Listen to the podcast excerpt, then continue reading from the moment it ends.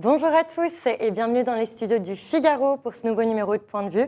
Je suis ravie de vous retrouver pour décrypter l'actualité avec nos invités. Pour cette nouvelle année 2023, quelles sont les envies des Français? Le président d'Odoxa, Gaël Sliman, nous dévoilera les résultats de son sondage avec Backbone Consulting en exclusivité pour le Figaro. Puis, à l'occasion de l'ouverture ce jeudi du CES à Las Vegas, la grande messe du monde de la tech, Jacques Moulin, directeur général de DigiWorld IDEA, viendra nous présenter les innovations technologiques les plus révolutionnaires. Alors la France est-elle bien placée dans cette course technologique? Enfin, nous reviendrons dans le temps en nous penchant sur les années 80 de l'élection de François Mitterrand à la chute du mur de Berlin, cette décennie charnière et inspirante dévoile toute sa richesse à l'exposition Mode, Design et Graphisme en France au Musée des Arts Décoratifs à Paris. Karine Lacma, co-commissaire de l'exposition, sera notre invitée. Vous pouvez bien sûr, chers internautes, participer au débat en posant toutes vos questions sur le chat. Point de vue, c'est parti. Figaro Radio. Point de vue. Claudia Cohen. Bonjour euh, Gaël Sliman, vous êtes président de l'Institut de sondage Odoxa. Bonjour Claudia. Vous, merci d'être avec nous. Vous venez nous, nous, présenter votre sondage avec Backbone Consulting sur l'envie des Français pour cette nouvelle année 2023. Avant tout, euh, Gaël Sliman, euh, qu'est-ce qui a particulièrement euh, marqué les Français en cette année 2022 assez difficile? Vous vous en doutez, hein, ce qui a été le plus marquant pour les Français en cette l'année l'année dernière, l'année 2022, c'est avant toute chose la guerre en Ukraine on a 6 Français sur 10 qui font de la guerre en Ukraine. La préoccupation euh, numéro un, l'événement qui était le plus marquant et qui écrase tous les autres, euh, vous le voyez, les autres événements jugés marquants arrivent finalement euh, à des niveaux de citation deux fois moindres que la guerre en Ukraine. Alors, c'est d'autant plus spectaculaire que les événements qui arrivent en rang 2 et en rang 3 sont finalement eux aussi directement plus ou moins liés à cette guerre en Ukraine, puisqu'on a à la fois l'inflation dans le monde, citée par 32% de nos concitoyens, et qui est directement euh, la conséquence de cette guerre en Ukraine, mais aussi les pénuries, les pénuries d'énergie et les risques de coupure de courant cet hiver, qui là aussi sont des événements largement dus ou liés à cette guerre en Ukraine. Liés à cette guerre en Ukraine, et donc euh, avec la guerre en Ukraine, on a aussi le, président euh, Zelensky qui, qui, qui, revient beaucoup euh, dans, la tête des Français Alors peut-être avant tout Claudia, sur, sur les événements marquants, ce que je trouve singulier euh, quand même et, vraiment spectaculaire, c'est qu'il s'est passé un truc quand même l'année dernière. En France, on a eu la réélection d'un président de la République euh, et c'est la première fois dans toute l'histoire de la Ve République que ça arrive qu'un président est réélu sans être passé préalablement par la case cohabitation, un petit peu comme la case prison au Monopoly qui vous donne un petit peu de, euh, qui, vous donne une sorte de bouffée d'oxygène. On avait la case cohabitation qui permettait aux présidents qui ont été réélus comme Chirac ou Mitterrand, eh bien d'avoir de reconquérir une certaine virginité aux yeux de l'opinion. Là, Emmanuel Macron réussit cette performance et pourtant euh, son élection, elle n'est pas perçue tout à fait comme un non-événement, mais presque. Elle n'est citée comme un événement majeur de 2022 que par 16% de nos concitoyens. Parce, que la campagne, parce que la campagne aussi, euh, parce que la campagne aussi euh, présidentielle, présidentielle pardon, a été justement euh, perturbée par ce qui se passait, ce qui se passait en Ukraine. Exactement. Elle a été complètement escamotée cette campagne.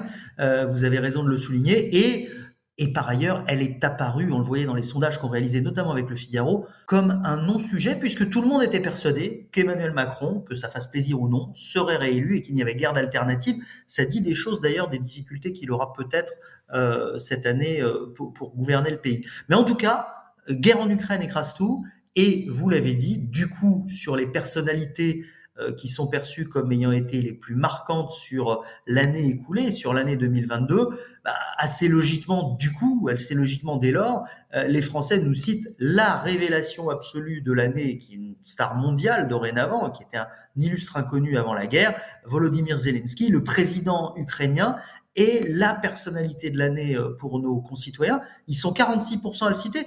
Et j'ai envie de dire qu'on peut même associer. Pardon le, président qui est apparu sur, euh, sur tous les supports, notamment parce que la, communication euh, autour de la guerre s'est faite aussi énormément, et ce, euh, pour, pour la première fois, si je puis dire, de, de cette ampleur, sur les réseaux sociaux. Absolument, ça a été un génie de la communication, des, moyens de communication modernes que, que vous rappelez avec les réseaux sociaux, mais aussi des moyens plus classiques. On l'a vu intervenir un petit peu partout au cours de cette année 2022. Euh, alors c'était son métier hein, de, de savoir comment utiliser euh, finalement la caméra et l'image, et on a vu qu'il maîtrisait son métier à, merveille. Et donc Volodymyr Zelensky écrase tout. Mais conséquence aussi de la prégnance de la guerre en Ukraine sur l'année 2022, une des autres personnalités stars, alors pas forcément euh, positivement aux yeux des Français, est aussi l'autre protagoniste de cette guerre en Ukraine, c'est le président Poutine qui arrive en troisième position sur le podium des personnalités les plus marquantes on parle bien de marquant, hein, ça peut être en positif ou en négatif, et on voit là encore, à travers ces citations, 30% cite Poutine, 46% Zelensky, euh, on voit bien que cette guerre en Ukraine, elle a complètement obsédé et omnubilé euh, nos concitoyens. Alors, vous voyez Et Emmanuel Macron, et, à quel rang euh, l'an passé dans les personnalités? et Emmanuel Macron sort ne sort qu'à 14%, donc il est très loin des deux personnalités les plus marquantes. Et surtout, euh, il est très loin d'une autre personnalité française, euh, Kylian Mbappé, qui est cité lui en deuxième position avec 32% euh, des citations. 32%. et au-delà de, la guerre en Ukraine, vous le disiez, quel, quel autre mot-clé, si je puis dire, est, est, revenu l'an passé? Alors, je vous l'avais indiqué, on a des questions qui sont assez directement ou indirectement liées à la guerre en Ukraine, des questions qui ont trait à l'inflation, euh, au niveau mondial et qui était la deuxième euh, chose qui a le plus marqué les Français sur l'année 2022. Et puis, euh, c'est aussi d'une certaine manière sans doute lié à la guerre en Ukraine, les questions concernant l'énergie.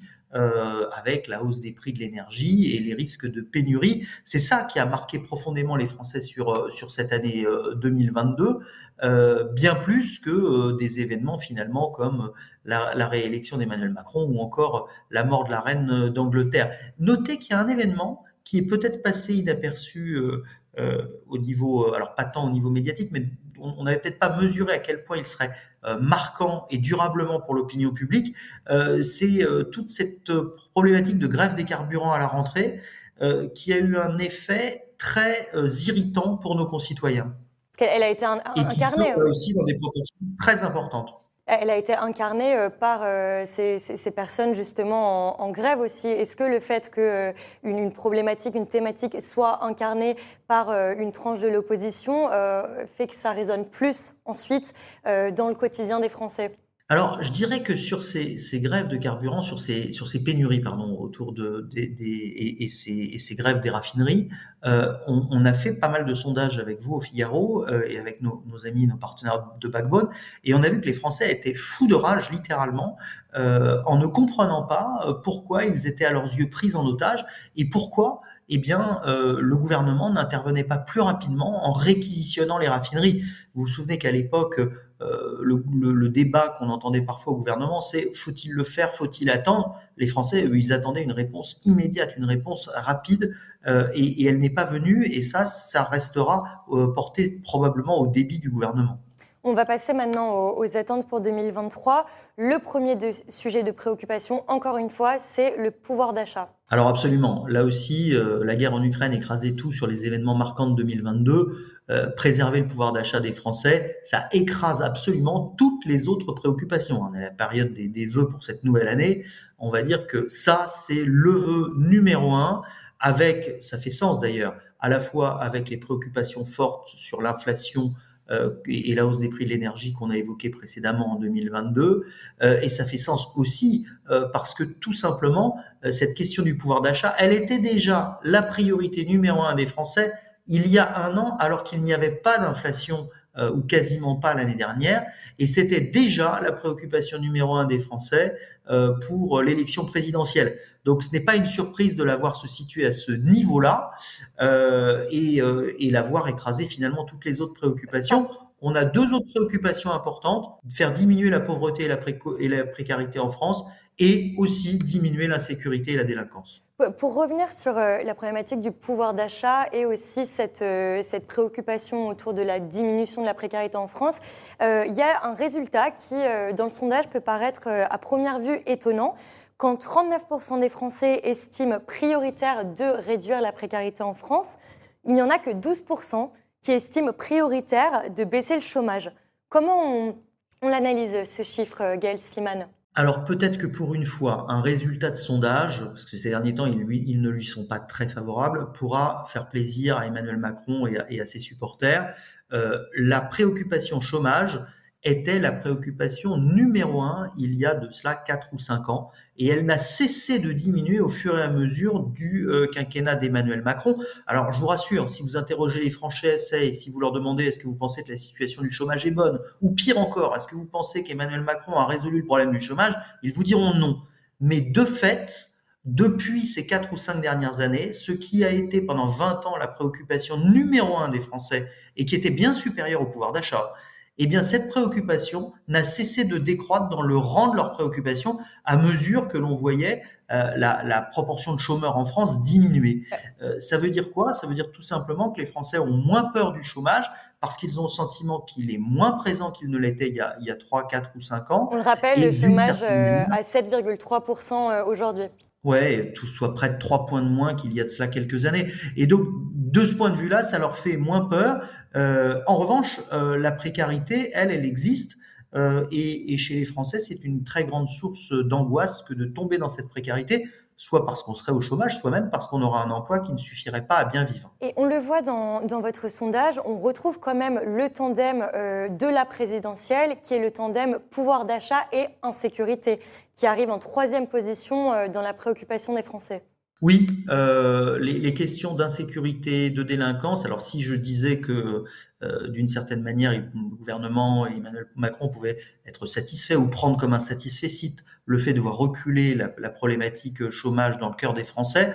En revanche, euh, les, très nombreuses enquêtes que nous publions aussi avec le Figaro sur le sentiment d'insécurité des Français montrent que nos concitoyens sont à la fois inquiets, mécontents et ont le sentiment que de ce point de vue-là, les efforts ne sont pas faits et que la situation ne cesse de se dégrader euh, s'agissant de l'insécurité. Donc on a, vous avez raison euh, Claudia, on a là les deux euh, finalement sujets qui ont été des sujets marqueurs, des sujets très forts de l'élection présidentielle, le pouvoir d'achat en un et, la sécurité ensuite. Et on voit aussi ces derniers mois deux autres préoccupations sur les secteurs publics, sur le secteur de la santé notamment.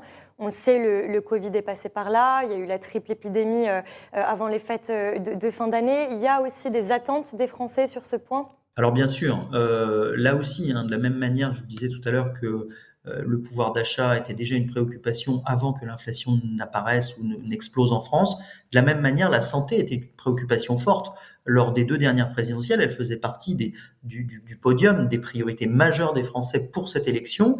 Et c'est un sujet dont on parlait à leurs yeux trop peu. Évidemment qu'avec le Covid euh, arrivé là-dessus euh, ces deux, trois dernières années, euh, la santé n'a pas régressé en termes de préoccupation aux yeux de nos concitoyens. C'est quelque chose qui intéresse tout le monde et peut-être encore plus particulièrement la population des plus de 65 ans très inquiète sur l'avenir de, notre système de santé. Donc là, sur la prise en charge euh, des maladies euh, peut-être plus, euh, plus long terme, des maladies qui peuvent accompagner le vieillissement ah. notamment? Pas uniquement, bien sûr, c'est logique sur ces maladies-là, mais pas uniquement sur la santé du quotidien, sur le sentiment d'une dégradation de nos hôpitaux, sur le sentiment que on n'en a pas fait assez depuis le Covid pour équiper en, lits de réanimation nos, hôpitaux et surtout euh, avoir suffisamment de personnel soignant et bien les traiter. Alors bien les traiter, ça suppose de les, mieux les rémunérer, ce qui est une attente forte de leur part et, que les Français partagent.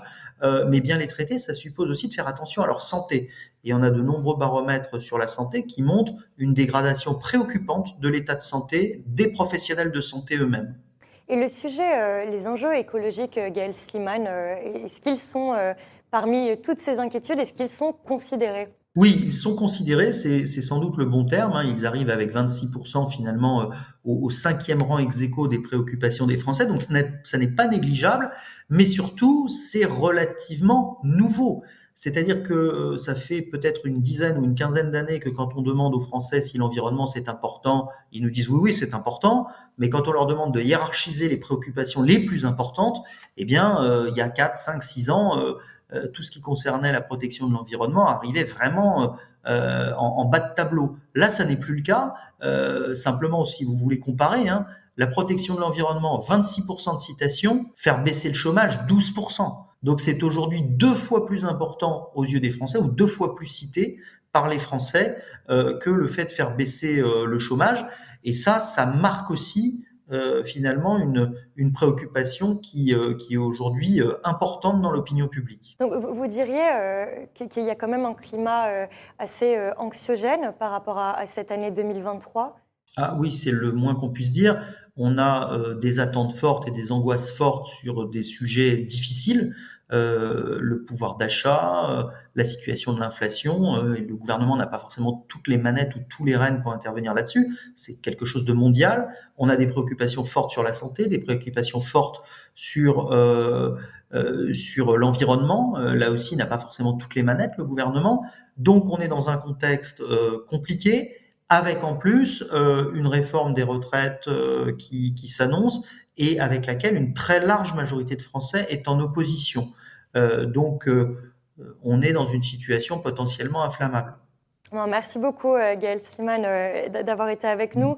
Le sondage, votre sondage avec Backbone Consulting est à retrouver en exclusivité sur le site du Figaro.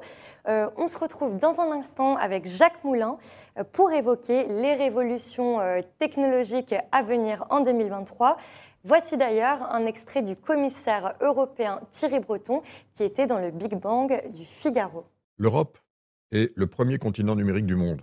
Euh, euh, il faut bien en être conscient. On est une fois et demie plus gros que les États-Unis. 445 millions d'habitants, 310 millions, 315 millions pour les États-Unis. Donc on est évidemment très intéressant pour tout le monde. Mais nous étions fragmentés.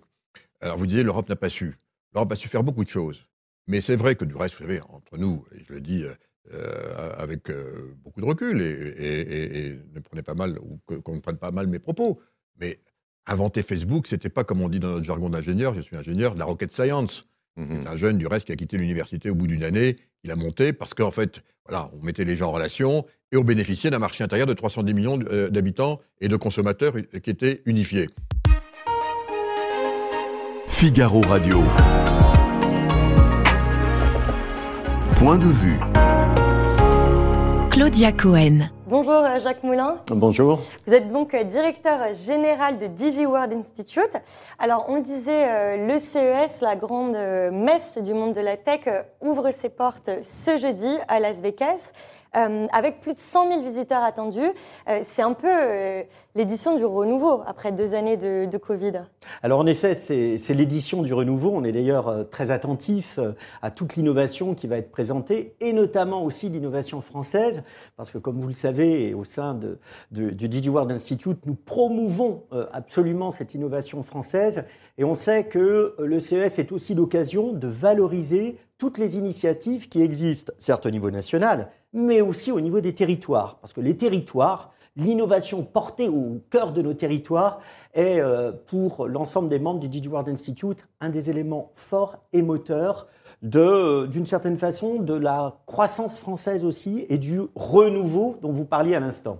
Et alors, quels sont les produits stars, euh, justement, de ce CES alors plutôt que de produits, c'est vrai qu'il faudrait peut-être plutôt parler de technologie. Il y en a une, on en parle beaucoup en ce moment puisque c'est euh, devenu le cauchemar, je crois, de tous les enseignants, euh, qui concerne effectivement euh, l'intelligence artificielle. Avec ChatGPT Absolument. On, explique ce que c'est, cette intelligence artificielle? Alors, en fait, ben, vous voyez, c'est là où on se rend compte combien l'intelligence artificielle peut jouer des tours. C'est que à partir d'un sujet donné, vous avez une application avec des algorithmes qui vous permet de traiter un sujet. Donc c'est un cauchemar pour les enseignants, parce que bien évidemment, euh, des étudiants peuvent être tentés non pas de faire appel à leurs connaissances, à l'apprentissage finalement et la capitalisation sur leurs recherches, mais uniquement euh, utiliser une application qui va leur fournir un texte cohérent intelligent et en plus qui n'est pas détectible par rapport au plagiat. Dans les écoles de commerce euh, actuellement, euh, en France, mais aussi dans les grandes universités euh, au Royaume-Uni, on essaye justement de trouver des solutions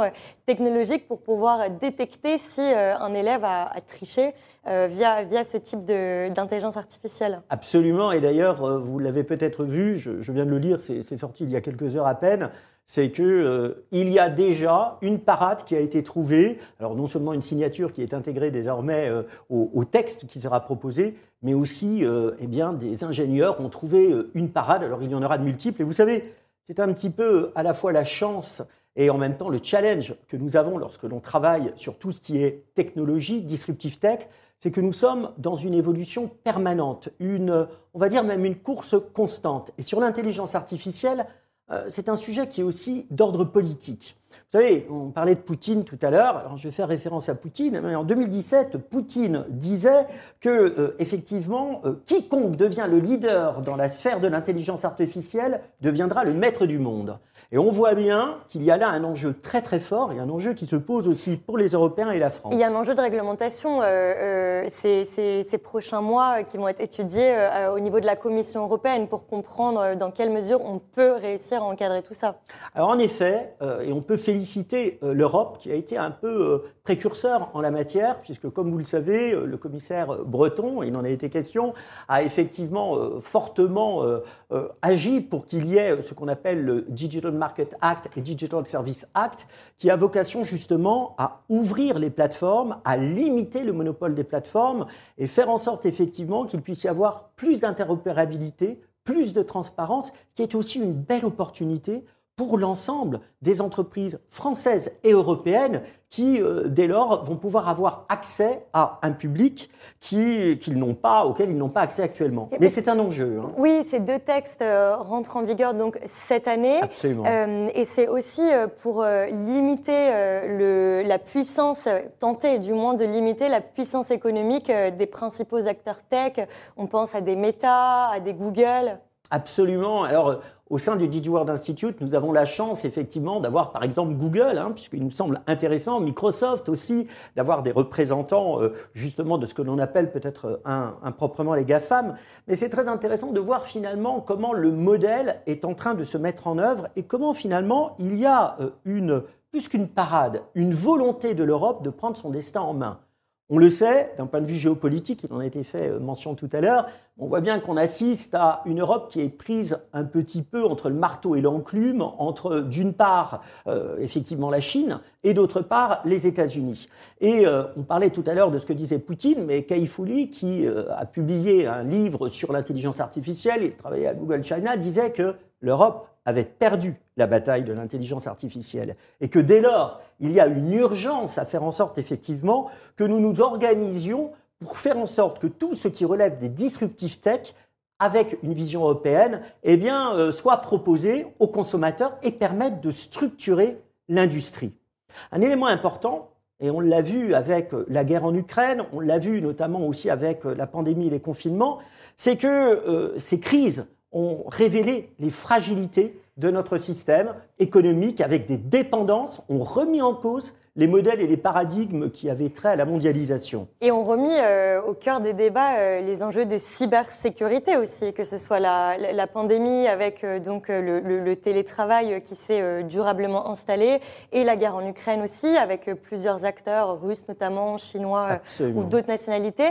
Cet enjeu de, de, de, cybersécurité, où en est la France aujourd'hui? Est-ce que la France est bien équipée? Est-ce que pour protéger ces entreprises notamment qui, qui, sont, qui ont été cibles de multiples attaques euh, euh, l'an passé. Alors comme nous sommes très positifs euh, au sein du DigiWorld Institute, nous, croyons justement dans la faculté qu'a la France et notamment à travers l'initiative qui a été de mener ce cybercampus hein, qui va permettre justement d'agréger aussi un certain nombre d'initiatives pour apporter des parades à la cybersécurité.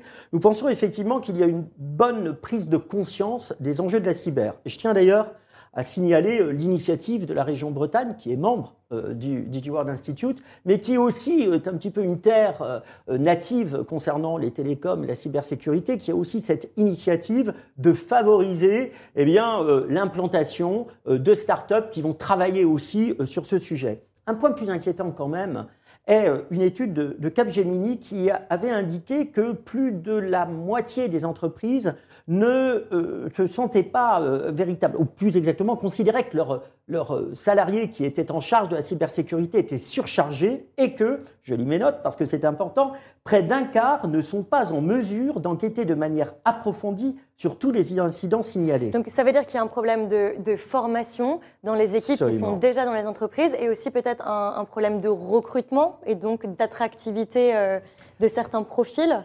Problème de formation, et vous avez tout à fait raison, on parle de guerre de talent, mais c'est une réalité aussi, et on le sait, Dans Euh, tous les secteurs. dans tous les secteurs, et le télétravail a permis aussi de faire en sorte peut-être que certains géants de l'Internet deviennent les premiers DRH, y compris sur notre territoire, en offrant des salaires et des conditions de travail à domicile qui sont intéressantes. Le point qui, qui- qui est important aussi, c'est que la cybersécurité, bon, c'est une transversale, elle suppose aussi d'avoir euh, beaucoup de pédagogie auprès des COMEX des entreprises. La cybersécurité n'est pas seulement l'affaire des responsables de l'IT, n'est pas seulement l'affaire des responsables de la sécurité, ça doit être un peu, si vous voulez, comme la qualité, ça doit être intégré par les métiers. Il y a donc de l'apprentissage à faire aussi au niveau des formations des COMEX, des équipes de management et bien évidemment des collaborateurs. Au, salon, euh, le retour de beaucoup de, journalistes tech, dont no- notre journaliste Elsa Bambaron qui est, sur place, vous pouvez lire tous ses papiers sur le site du Figaro, c'est que l'automobile a pris une place euh, très importante cette année. Euh, Qu'est-ce que ça traduit de la mobilité de demain? C'est quoi les révolutions technologiques euh, pour nos déplacements Alors c'est très intéressant de regarder effectivement le, secteur de la mobilité connectée, de la mobilité de demain. Nous avions d'ailleurs euh, accompagné le pavillon français hein, dans le cadre de Dubaï euh, 2020 plus exactement Dubaï 2021, mais Dubaï 2020, euh, où nous avions travaillé euh, avec euh, le Centre des constructeurs français automobiles sur ce que sera la mobilité de demain. Et on le voit, euh, il y a là une possibilité euh, très importante, notamment à la fois dans les chaînes de production pour la construction automobile. hein. la 5G Factory de Mercedes est euh, sans doute une initiative qui permet de mettre en place des chaînes de production qui embarquent les disruptive tech, qui permettent de faire de la maintenance préventive, qui permettent de créer sur une même chaîne de production plusieurs types et plusieurs modèles, et qui permettent aussi eh bien, d'augmenter la productivité. hein. Et c'est en ça aussi qu'il y a un cycle vertueux quand on regarde cette voiture connectée. Nous avions euh, euh, au sein euh, de notre summit, le 6 décembre dernier, euh, Sampat, le CEO de Verizon, et comme vous le savez, Verizon est très en pointe sur la 5G euh, aux États-Unis et très en pointe aussi sur justement les initiatives concernant le véhicule autonome. Alors, on en a beaucoup parlé du véhicule autonome, on voit que euh, ça va mettre encore un petit peu de temps. On a néanmoins des véhicules qui sont déjà des véhicules intelligents, mais en France, puisqu'on parle de véhicules autonomes, cela suppose aussi que la 5G industrielle nous, technologie ô combien importante, la 5G dite privée soit plus largement développée. Et on en est où aujourd'hui de l'implantation de, de cette 5G Alors, Déjà dans, déjà dans, les, dans les équipements euh, peut-être plus individuels euh, des, des citoyens, est-ce que ça a pris plus de temps chez nous que chez nos voisins européens? Alors vous voyez, c'est là où peut-être en France, on a eu euh, un début d'histoire avec la 5G qui n'a pas été le bon. On s'est tout de suite intéressé au grand public, aux consommateurs. Et très sincèrement, l'utilité de la 5G, alors je ne vais pas me faire euh, forcément des amis, y compris euh, chez les opérateurs qui sont membres du DigiWorld Institute, mais euh, c'est peut-être pas forcément auprès du grand public qu'il y a un intérêt important pour la 5G. La 5G, c'est auprès des entreprises. Ce n'est pas une option. Si nous voulons passer à l'industrie 4.0, il faut inévitablement que la 5G soit beaucoup plus diffusée. Et je vous cite juste un exemple. Nous avons un système industriel français qui est deux fois, voire trois fois moins moderne que celui de l'Allemagne.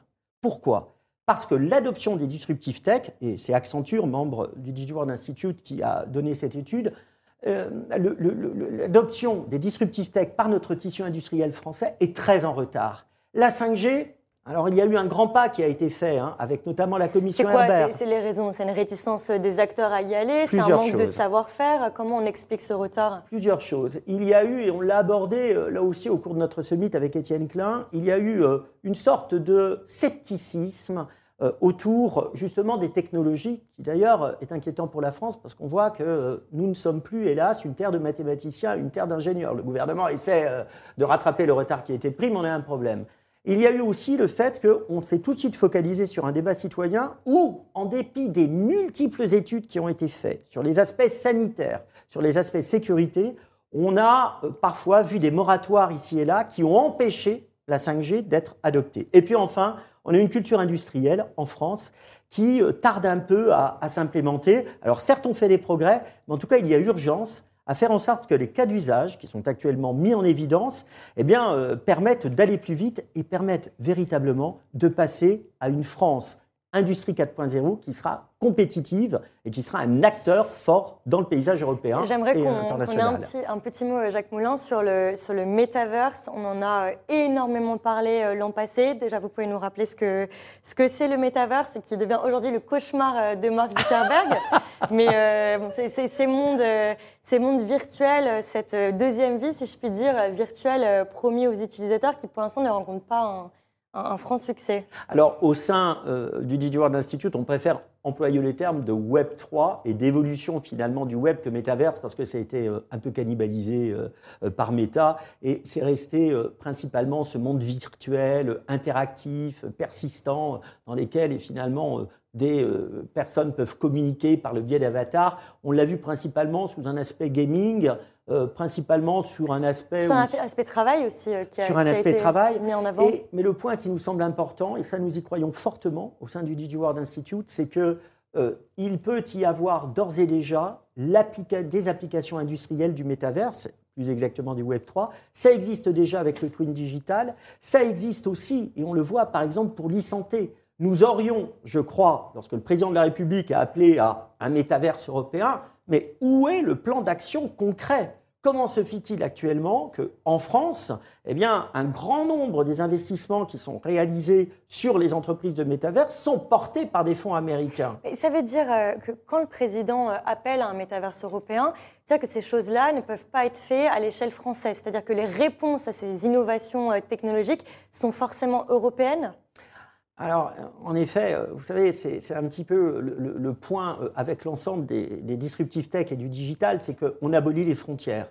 Et qu'on le voit bien en particulier, prenons le domaine des télécoms, lorsque en Chine, vous avez trois, quatre opérateurs, aux États-Unis, trois, quatre opérateurs, et qu'en Europe, vous avez plus d'une centaine d'opérateurs dans les télécommunications, pendant que nous nous faisons la guerre entre nous, en Europe, enfin la guerre économique, hein, euh, guerre des prix parfois, les autres sont plus forts. Et donc, euh, effectivement, il faut raisonner Europe, parce que le marché domestique américain est déjà très important, le marché domestique chinois est déjà très important, et un marché domestique uniquement national, enfin français, ne serait pas suffisant. Donc oui, il faut raisonner Europe, mais attention, qui dit raisonner Europe ne veut pas dire raisonner sans la France. C'est-à-dire que nous avons effectivement un enjeu fort sur cette logique de réindustrialisation, de redonner à notre industrie de la force pour limiter nos dépendances et faire en sorte effectivement que l'on puisse traiter d'égal à égal avec ceux qui sont actuellement dans une industrie plus compétitive. Mais rassurez-vous, et nous sommes très optimistes, on va y arriver. On va y arriver, on, a des, on a des tas de possibilités. Et dernier mot, on est bien représenté euh, au CES à Las Vegas, la France Oui, la on France est assez présent. La France est toujours bien représentée. Euh, nous avons un certain nombre de nos membres, je pense à Inetom notamment, qui travaille euh,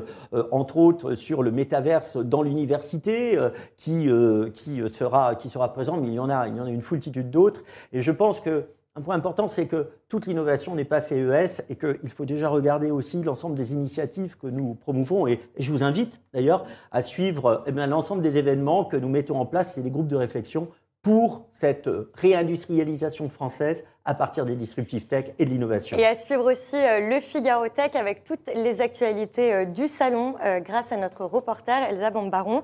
Merci beaucoup Jacques Moulin d'avoir été avec nous. On se retrouve dans un court instant avec Karine Lacma, commissaire de l'exposition mode, design et graphisme en France au musée des arts décoratifs à Paris. Figaro Radio. Point de vue. Claudia Cohen. Bonjour euh, Karine Lacman. Vous êtes donc euh, commissaire de l'exposition Années 80, mode, design et graphisme, à retrouver au Musée des Arts Décoratifs à Paris. Alors, cette exposition est très riche. 700 œuvres très variées, objets, silhouettes de mode, photographies. Euh, comment a-t-elle été conçue? Alors tout d'abord, nous sommes quatre commissaires sur cette exposition parce que comme vous venez de le dire, effectivement, c'est une exposition très riche hein, qui couvre des domaines comme la publicité, la mode, la photographie et le design. Moi-même, je me suis occupée donc euh, de la partie euh, design et en fait, cette exposition s'est organisée euh, en rapport avec nos collections hein, puisqu'elles mettent en avant nos, collections pour le graphisme et surtout la mode puisqu'en 82, donc, euh, le, musée de la publicité a ouvert dans nos murs, hein, rue de Rivoli, et en 86, le musée de la mode aussi euh, a, ouvert. Euh, au musée des arts décoratifs. On va commencer par ça, par la publicité. Euh, le parcours euh, pour les visiteurs de l'exposition, c'est au moment de l'élection de François Mitterrand en, 1980, avec cette grande affiche avec le slogan La force tranquille du publicitaire Jacques Seguela. Ça veut dire que les années 80, c'est le début d'une nouvelle ère de la communication visuelle.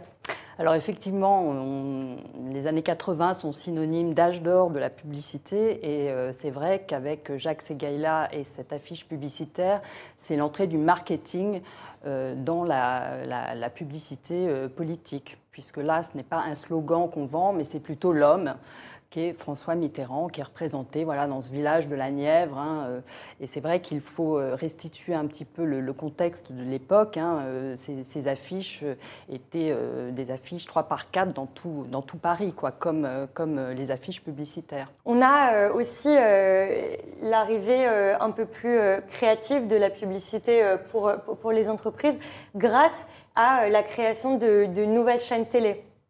Oui, alors euh, ces années 80 euh, sont portées par une politique hein, euh, de la gauche hein, qui, qui, essaie de décloisonner effectivement tous les arts, hein, que ce soit la publicité, la danse, l'architecture, la photographie, le, design.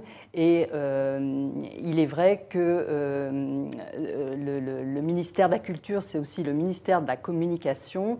Et euh, vous avez des lois, euh, la loi Filiou qui va, qui va passer en, en 82 et euh, qui va complètement décloisonner le, tout ce qui concerne justement la communication. Et c'est l'arrivée donc des chaînes libres. Canal Plus qui est créé en 84, hein, c'est la première chaîne qui est payante en fait, hein, qui est créée en 84. L'ancêtre d'M6 aussi. Voilà, vous avez également la 5, vous avez M6, voilà, tout ces chaînes qui vont... Euh, et, tout ça va de pair aussi avec les radios libres qui sont créées aussi euh, durant euh, la décennie. Vous le disiez, il y a un investissement plus important du ministère de la Culture, occupé à cette époque par Jack Lang, qui double le budget du ministère. Alors effectivement, quand la gauche arrive au pouvoir, hein, c'est la première fois que la gauche arrive au pouvoir sous la Ve République, hein, ça c'est important de le mentionner, le budget de la culture est multiplié par deux.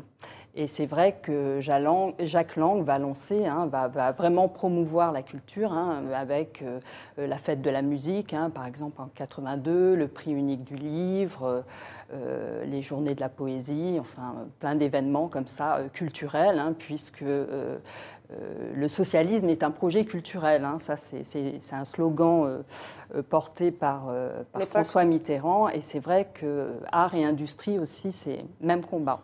Au-delà de la communication, euh, il y a aussi une place très importante euh, dans l'exposition qui est faite à la mode.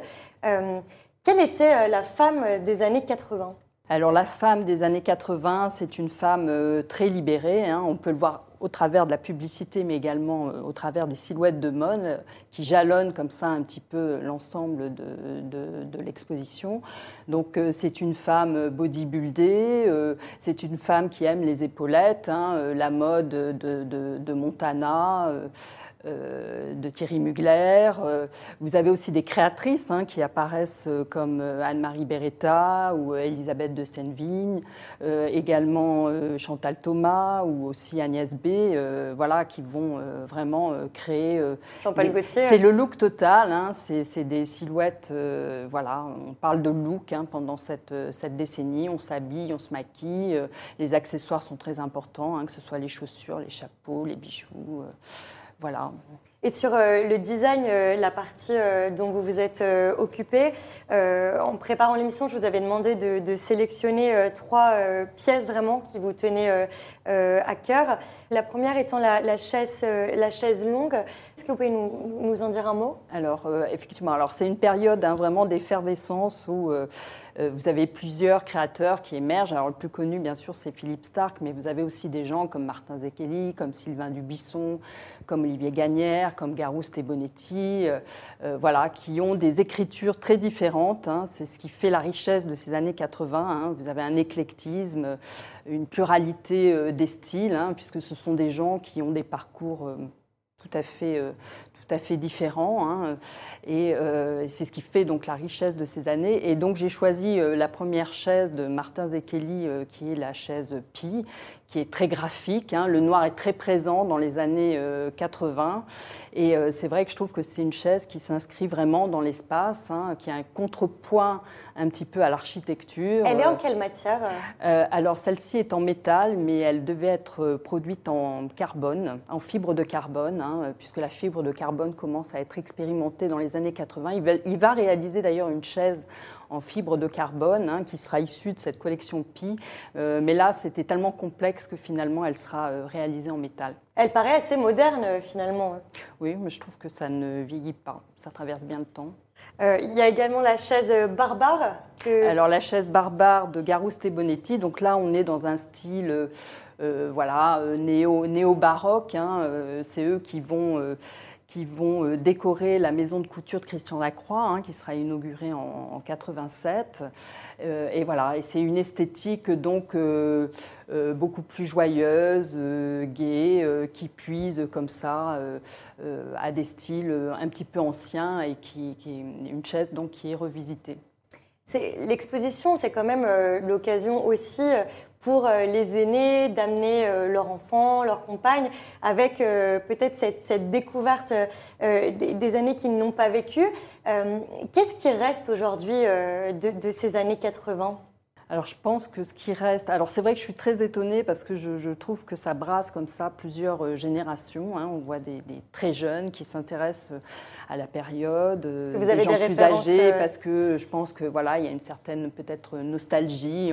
On, picore comme ça, ça nous évoque certains certains moments qu'on a pu vivre et puis il y a cette curiosité des jeunes vis-à-vis vis-à-vis de cette période et je crois qu'elle évoque surtout une extrême liberté. Enfin c'est ce que les gens retiennent en fait, cette, liberté de création, cette, cette liberté, euh, enfin je sais pas, quand j'ai entendu moi tous les, les, créateurs comme euh, Jean-Charles de Cassé-Baljac, euh, Chantal Thomas, les gens qui ont ouvert des galeries dans ces, dans ces années-là, hein, ce qu'ils retiennent c'est vraiment voilà, cette, cette, ces frontières complètement éclatées, nos limites.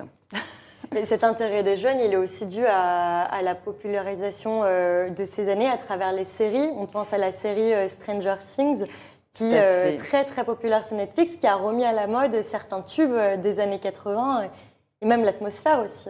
Il y, a, mais vous avez entièrement raison, c'est vrai qu'il y, a comme ça un revival hein, sur les, autour des années 80, que ce soit dans le look, que ce soit dans le cinéma. Sur les objets fétiches, le Walkman par exemple. Oui, oui, tout à fait, les couleurs fluo, la Swatch.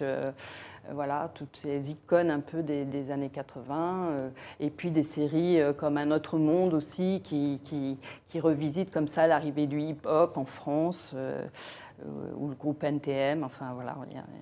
Sur la musique, on, le voit dans l'exposition, euh, c'est aussi le, début des, clips vidéo euh, pour, pour les chanteurs français.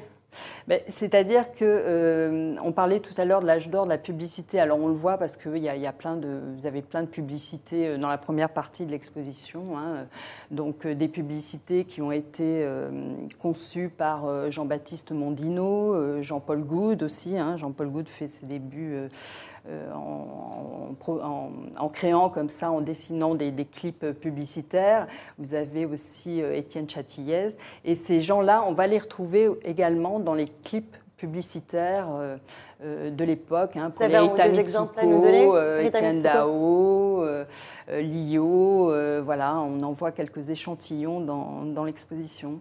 C'est une espèce d'effervescence culturelle Oui, bah, c'est vrai qu'on a, on a toute une section qui s'appelle Nuit contre-culture, hein, qui est consacrée euh, au palace et aux bains-douches, hein, qui, vont, qui vont être inaugurés à la fin des années 70, en 78-79, et euh, qui vont être des terreaux comme ça de, de, création où euh, les gens vont se rencontrer en fait les générations Roland Barthes fréquentaient le palace, par exemple. Euh, vous avez comme ça toute une population qui se mélangeait. Un peu euh, différente des cafés littéraires euh, plus, traditionnels. Oui, oui. mais en même temps, c'est l'époque où vous avez le café Coste aussi, hein, qui est inauguré dans les, dans les Halles. Le quartier des Halles, c'est vraiment le quartier branché, en fait. Et le café Coste est inauguré donc en 84 c'est Philippe Stark qui, qui, euh, bah, qui, qui, conçoit hein, le, lieu, hein, qui dessine tous les meubles, mais qui, a vraiment un, regard assez global. Hein. Euh, ça, c'est un petit peu nouveau, parce que c'est quelqu'un qui va qui va beaucoup conceptualiser finalement euh, tous ces lieux, que ce soit les restaurants, les hôtels, tout ça. Enfin, il, va revisiter un petit peu tout ça avec un, voilà, dans une vision un petit peu globale. Et ça, c'est vraiment nouveau et c'était important. Et quels sont les objets euh, fétiches euh, de ces années euh, qui reviennent un peu à la mode aujourd'hui? Bah, Tout à l'heure, vous évoqué le Walkman. Hein, moi, j'ai nommé la Swatch. voilà, vous avez des, chaises qui sont rééditées. Je pense que tout ce qu'avaient édité aussi les Trois Suisses à ce moment-là, ça s'est revenu, hein, puisque vous avez tous les créateurs de mode comme Elisabeth de Senneville, Miyake. Asdin Alaya, tout ça, qui ont conçu des, justement des vêtements hein, pour, pour les trois Suisses. Mais vous avez aussi euh, Stark, qui avait dessiné du mobilier euh, pour les trois Suisses. Le, tabouret Ubu, bon, ça, ça reste une icône. Hein. La chaise du Café Coste aussi. Euh, voilà, quelques pièces de mobilier aussi.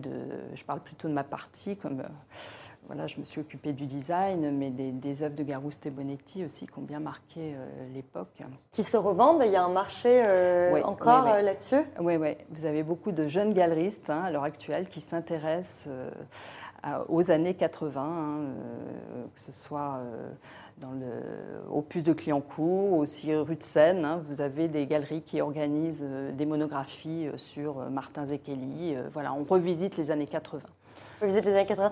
Et c'est aussi euh, l'époque avant euh, Internet. Est-ce que c'était mieux avant? Je ne sais pas si c'était mieux, en tout cas c'était différent. Euh, différent. Peut-être que les gens échangeaient plus et se parlaient plus. Bon, il, y avait, il y avait des lieux aussi pour ça. On, évoquait le Café Coste, le Palace les bains-douches, voilà, les gens se mélangeaient peut-être un peu plus. c'est vrai qu'on euh, c'est euh, à la fin de la décennie, euh, bon, c'est l'individualisme qui commence à primer, c'est la, mondialisation. bon, voilà, on passe à une autre période. C'est quelque chose qui se clôt, quoi, les années il y, a, il y a le sida aussi. Oui, oui, alors oui, on, les, on dit toujours que les années 80, c'est les années fric, les années chic, mais c'est aussi c'est aussi le sida qui apparaît euh, en 83. Donc ça aussi, c'est un petit peu évoqué euh, dans l'exposition avec un clip de Jean-Jacques Benex. Euh, voilà, c'est aussi les restrictions économiques. Hein, Jacques Delors, hein, dès 83, voilà, on a des, c'est l'inflation, hein, c'est aussi la crise économique. Euh, donc euh, voilà, ce ne sont pas que des années euh, gaies et joyeuses. Mais ce sont aussi des années très business, avec la mise en avant des professions de banquiers, cette notion bah, de l'argent. Oui, mais bien sûr, hein, Bernard Tapie, les groupes comme Arnaud, Pinault, tout ça se, créent à ce moment-là. Hein, donc. Donc euh, voilà, effectivement. Et la place des femmes aussi euh, dans, dans, cette économie euh, qui, qui, prend, qui prend plus d'envergure. Oui, bah, j'ai essayé de montrer un petit peu des femmes créatrices. Hein, vous avez André Putman, qui est quand même assez, euh, qui a une carrière assez exemplaire. Euh, Elisabeth Garouste. Les, les œuvres que, que, le grand public peut connaître d'elle Alors, euh, André Putman avait fondé une maison d'édition qui s'appelait Car International et qui revisitait en fait tous les acteurs de la modernité des gens comme Malé Stevens, comme Eileen Gray, comme Jean-Michel Franck, Pierre Charot. Et donc, on peut voir un, miroir d'Eileen Gray, voilà, qu'elle a réédité. c'est un peu le paradoxe de ces années 80, voilà. C'est-à-dire qu'en même temps, on puise comme ça dans tous les éclectismes et on, revisite aussi la période des années 30. Donc on dit même aux jeunes qui n'ont pas connu cette époque, venez voir l'exposition. Oui, venez voir. On a, essayé de, mettre en œuvre, euh, enfin, on a essayé d'expliquer vraiment ce qu'était euh, cette période hein, de façon factuelle, avec l'arrivée de la gauche au pouvoir, mais voilà, avec des textes qui essayent d'être concis, de, synthétiques et qui, restituent un petit peu ce qu'ont été ces années 80. Euh, c'est très coloré et, très réussi. Euh, on le rappelle, l'exposition est à découvrir donc jusqu'au 6 euh, avril de cette année au Musée des Arts Décoratifs à Paris. Merci beaucoup, Catherine Lacombe, d'avoir été avec nous. Au plaisir de, vous recevoir à nouveau. C'est la fin de notre émission pour aujourd'hui.